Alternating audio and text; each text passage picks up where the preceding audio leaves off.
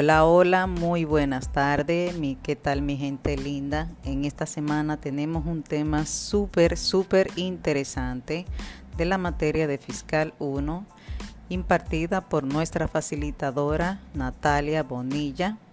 Estaré compartiendo con ustedes acerca del impuesto sobre los activos.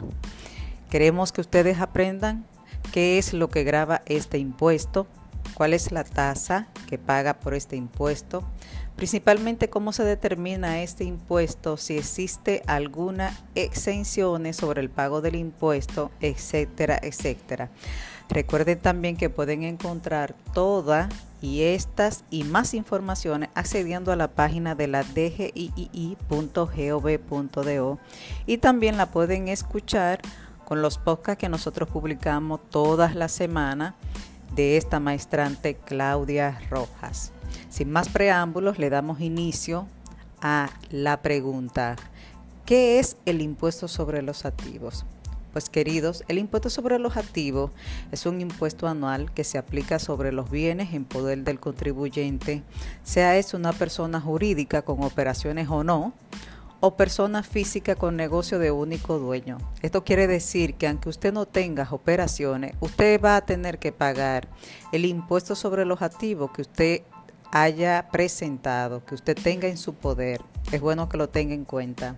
¿Qué graba este impuesto?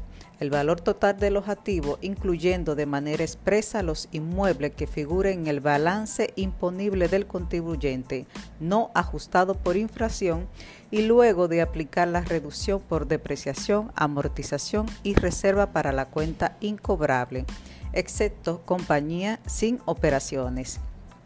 Los activos imponibles son el efectivo en caja y banco, las cuentas por cobrar clientes, menos la reserva legal, que sea autorizada por la DGI, la cuenta por cobrar funcionarios y empleados, la cuenta por cobrar accionista, los inventarios, las mercancías en tránsito, los gastos pagados por adelantado, las edificaciones netas y no ajustadas por inflación, la mejora en arrendamiento neto, el terreno, los automóviles y equipos netos, otros activos fijos netos, inversiones a plazos fijos, activos intangibles, ahora no forma parte de la base imponible.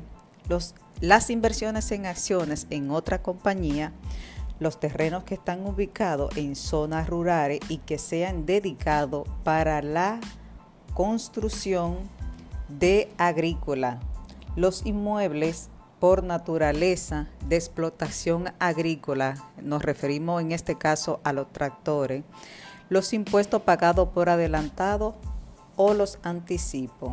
Aquí abrimos un preámbulo de que la base imponible de este impuesto será el valor de los activos fijos netos menos la depreciación acumulada tal y como aparece en el balance general para las siguientes instituciones o contribuyentes, entidades de intermediación financiera, el Banco de Fomento Industrial de la Vivienda, administraciones de fondos de pensiones, las empresas de intermediación de mercados de valores, la administración de fondos de inventario, la compañía de tituladoras, las empresas eléctricas de generación y transmisión y distribución.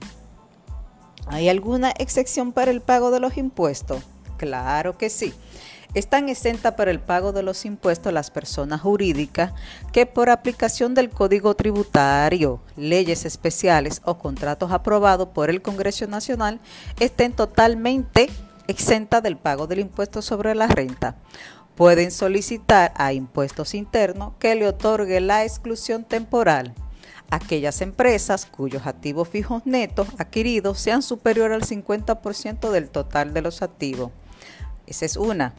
Otra es aquellas empresas cuyas inversiones que por su naturaleza de su actividad tengan un ciclo de instalación de producción, el inicio de operación mayor de un año y para que la determinación de los activos sean incluidos de la base imponible de este impuesto.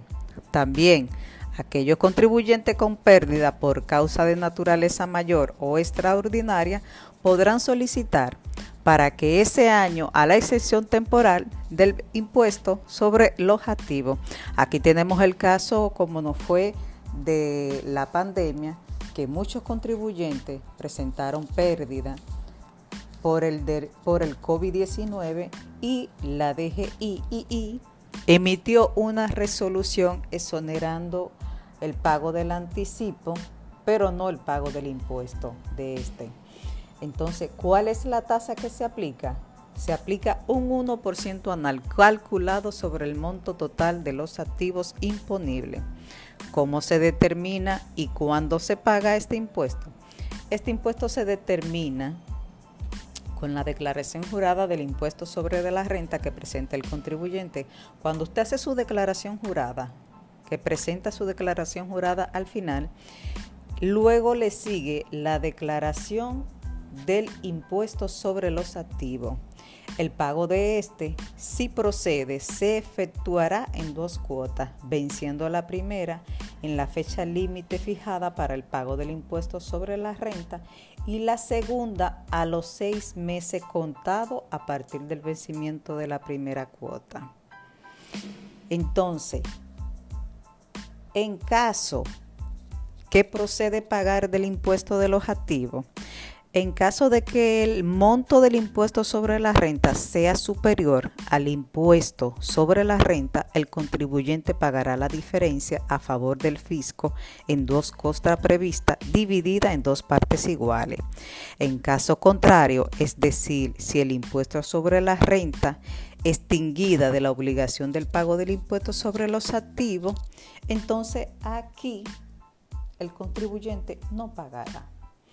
¿Puede el contribuyente compensar el saldo a favor de la declaración del impuesto sobre la renta con los activos? Claro que sí. El contribuyente puede compensar los activos con los saldos a favor de la declaración del impuesto sobre la renta si dicho saldo es producto de anticipo pagado o de retenciones por transacciones comerciales con el Estado siempre y cuando lo solicite. Hay otra pregunta. ¿Qué pasa si paga después de la fecha establecida? Claro, si paga después de la fecha establecida, el contribuyente tendrá un recargo de un 10% de mora sobre el valor del impuesto a pagar por el primer mes o fracción del mes y un 4% progresivo indefinido por cada mes o fracción del mes subsiguiente. Así, como un 1.10 acumulativo del interés indemnizatorio.